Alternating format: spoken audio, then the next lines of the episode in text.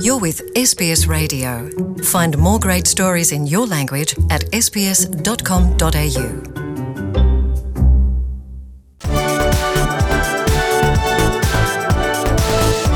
Brexit. Brexit. Brexit.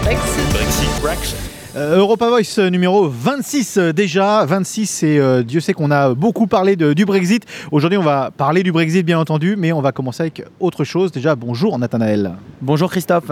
Et bien on va commencer avec euh, ce qui nous intéresse, euh, parce que l'Europe c'est pas que le Brexit, on l'a dit, redit et re-redit euh, dans ce programme. À la Commission européenne, on a une liste des noms, une liste des représentants, on a un organigramme en fait. Lundi 10 septembre, la nouvelle Commission européenne a été dévoilée.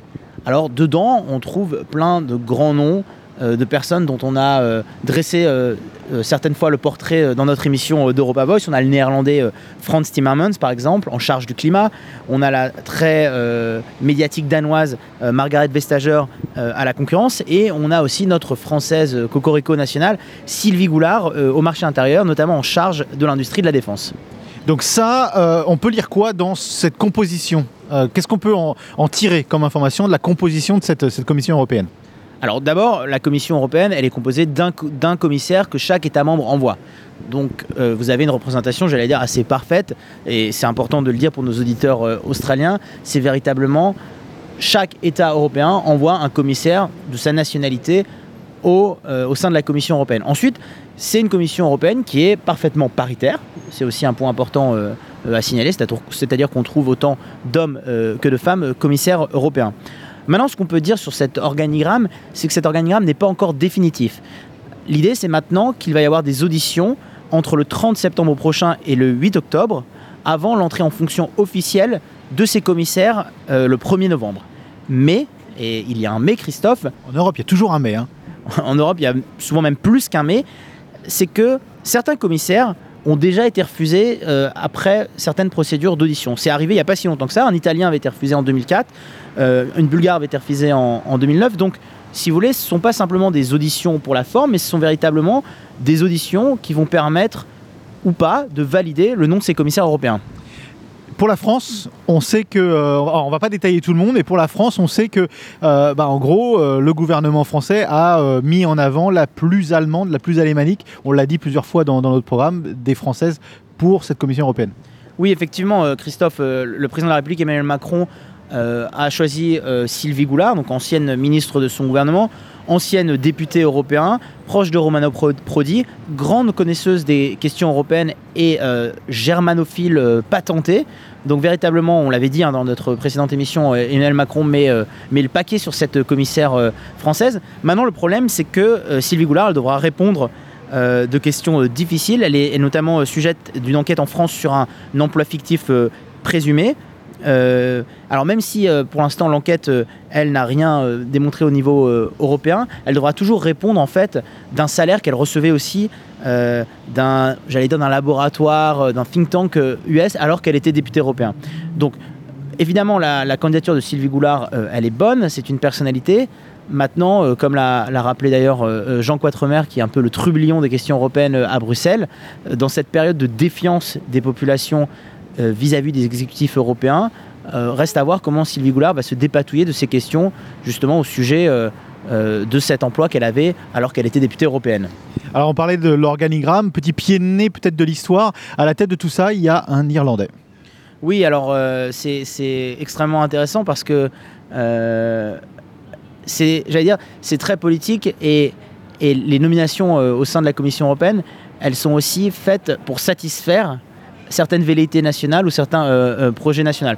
D'ailleurs, là, on voit que c'est politique et juste avant de, de- d'enchaîner sur, ce, sur cet Irlandais, c'est par exemple qu'on a nommé quelqu'un de certainement très compétent euh, pour la Hongrie, maintenant qui est accusé d'avoir été un proche d'Orban, qu'on accuse lui-même de mettre à mal l'état de droit. Donc vous voyez, c'est-à-dire qu'il faut jongler à la fois entre des impératifs et des expertises reconnues au niveau européen et en même temps des, des caractéristiques nationales qui des fois pourraient ne pas passer. Et donc pour répondre à votre question, Christophe, oui, au commerce, c'est-à-dire en charge notamment, pas que, mais notamment de gérer toutes les questions de traités de libre-échange, des free trade agreements, on retrouve un Irlandais, Phil Hogan, chose extrêmement intéressante en période de Brexit quand même. Absolument. Vous avez dit le mot Brexit. Alors moi, mon conseil, c'est deux aspirines dans un verre d'eau. On prend tout ça, on respire parce que il s'est passé encore des choses extraordinaires en une semaine. C'est incroyable ce qui change en une semaine dans, toute cette histoire euh, du Brexit. Là, c'est une semaine presque comme toutes les autres dans cette histoire du Brexit avec un million de nouveautés. Oui, maintenant Christophe, c'est peut-être si, la prochaine fois qu'on enregistre cette émission, on n'a pas de nouveautés sur le Brexit, c'est peut-être là qu'on va s'inquiéter. Non, effectivement, depuis euh, la semaine dernière, il s'est passé 3-4 événements majeurs dans le cadre du Brexit.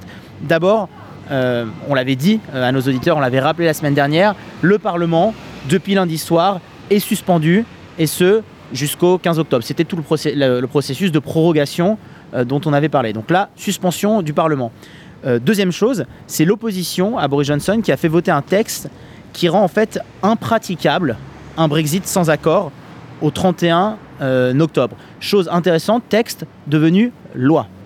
Et troisième élément euh, euh, de rebondissement dans cette euh, saga du Brexit, c'est finalement le fait que pour l'instant, au vu de la perte de la majorité par Boris Johnson, il n'y aura pas d'élection anticipée le 15 octobre lorsque le Parlement est censé revenir en exercice.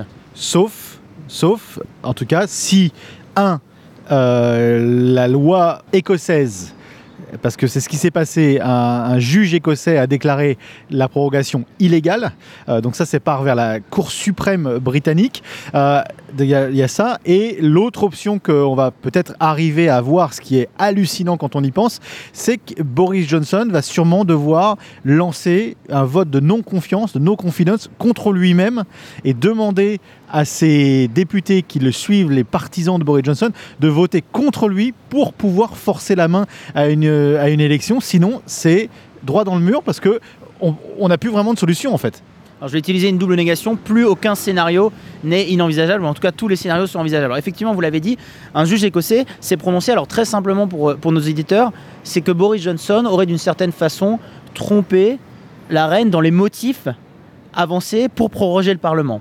Donc maintenant, c'est à la Cour suprême à Londres, jur- juridiction suprême en Grande-Bretagne, de dire ou non si les motifs exposés à la reine pour donner le feu vert final de la prorogation du Parlement étaient justifiés ou pas. Ça, c'est la première chose pour répondre à votre question. Et la deuxième chose, donc ça, c'est le, le côté, j'allais dire, euh, légal, le judiciaire. La deuxième chose maintenant sur le côté politique, et vous avez raison, le seul moyen pour Boris Johnson de convoquer des élections anticipées, c'est de demander, c'est de faire un suicide politique en fait, c'est de demander à son propre camp de voter contre lui, contre la confiance à son propre gouvernement. Si vous voulez, c'est presque une dissolution chiracienne mais voulue. Oui, c'est vrai. Et, ce qui fait peur un peu dans tout ça, entre guillemets, peur si, selon où on se passe, mais ce qui peut faire peur en Grande-Bretagne, on va dire, euh, c'est qu'en fait, il y a Nigel Farage derrière qui, euh, qui est en train de respirer euh, très près du cou de, de Boris Johnson et qui est en train de lui proposer une alliance. Et si cette alliance s'avérait fructueuse, s'avérait euh, effective dans le cas d'une nouvelle élection, là, ça pourrait changer la donne. Et c'est pour ça que l'opposition de euh, Jeremy Corbyn aujourd'hui ne veut pas d'élection avant le 31 octobre. Oui, alors parce qu'en fait, évidemment, nous, quand on pense opposition, on pense au Labour, au parti travailliste de Jeremy Corbyn. Mais quand Boris Johnson, lui, dit qu'il veut que le Parlement revienne le 15 octobre, parce qu'il aura le temps de négocier entre le 15 octobre et le 31 octobre, date à laquelle le Brexit devrait être appliqué, alors que tout le monde dit en Europe, au niveau de l'Union européenne, qu'aucune nouvelle proposition, aucune nouvelle négociation a été même entamée en ce moment, il faut le rappeler.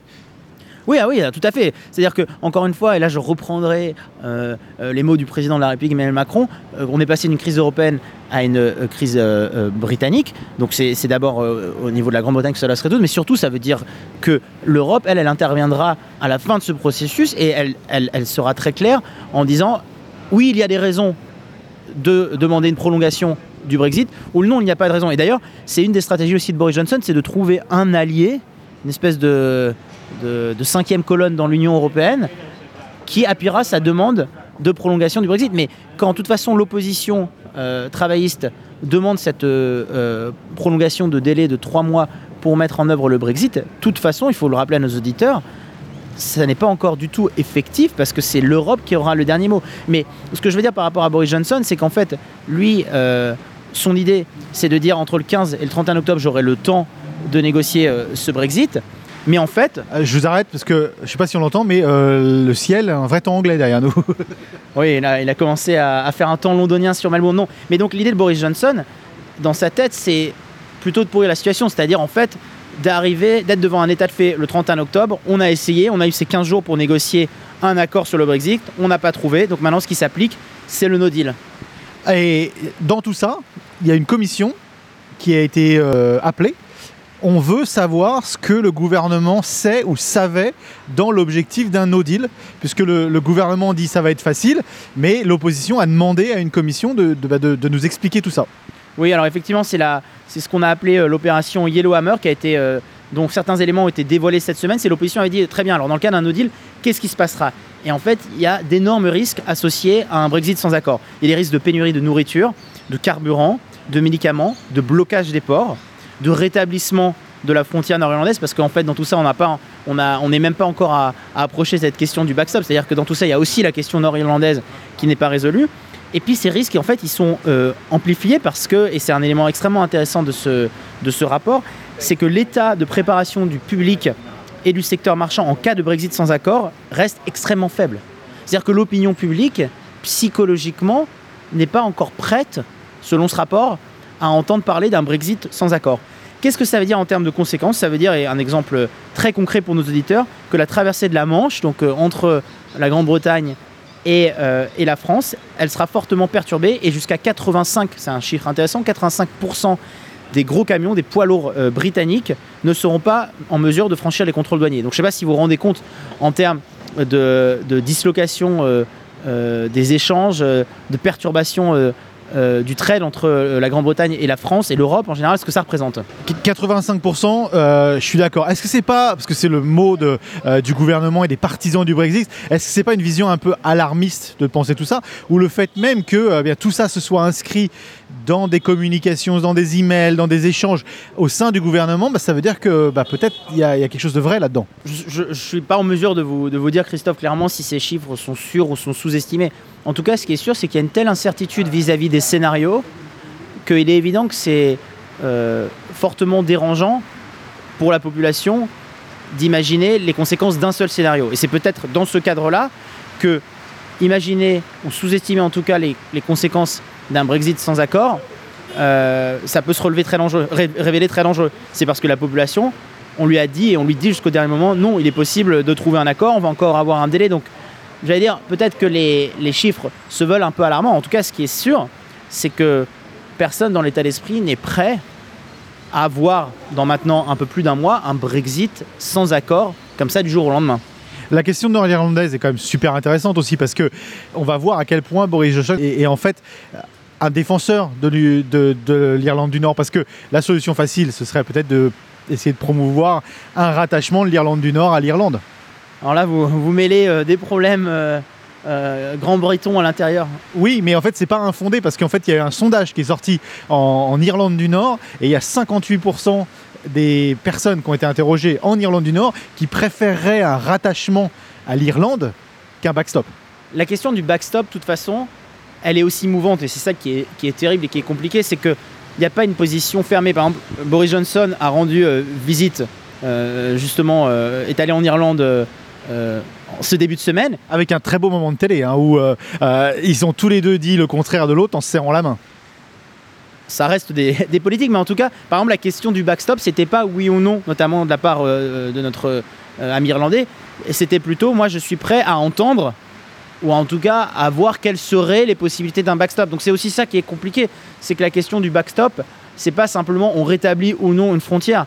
C'est un peu comme la question du Brexit, c'est pas simplement on sort ou pas de l'Europe, c'est ok si on sort, et c'est là où on revient aussi de nouveau à la question euh, écossaise du référendum, on en avait parlé la semaine dernière, euh, où on avait, dans le cadre du référendum écossais, d'indépendance écossais, on avait donné une liste des conséquences en cas de oui ou cas de non, et c'est ça qui manque encore, et c'est cette question de pédagogie. Donc je dirais la question du backstop, en fait, oui, effectivement, euh, si elle est résolue, elle pourra permettre de faciliter ce, Brexit et la mise en place de la, de la sortie de la Grande-Bretagne de, de l'Union européenne. Mais encore faut-il savoir qu'est-ce qu'on entend derrière ce backstop qui est difficilement tradu- tradu- traduisible en français, filet de sécurité, euh, rétablissement d'un simulacre de frontière. Enfin, j'ai, il y a plein, même, vous voyez, même, même le traduire en fait, c'est compliqué. Absolument. Je vois une petite éclaircie, je vais vous laisser y aller. Euh, il y a une éclaircie en tout cas ici, mais pas forcément une éclaircie dans toute cette histoire du Brexit. Non, et comme le dit euh, euh, notre ami le, speaker qui a, qui a démissionné cette semaine juste avant l'approbation du Parlement, maintenant ce qu'il faudrait peut-être pour ce Brexit, c'est un peu d'ordre, d'ordre et d'ordre. Absolument, merci. Merci Christophe.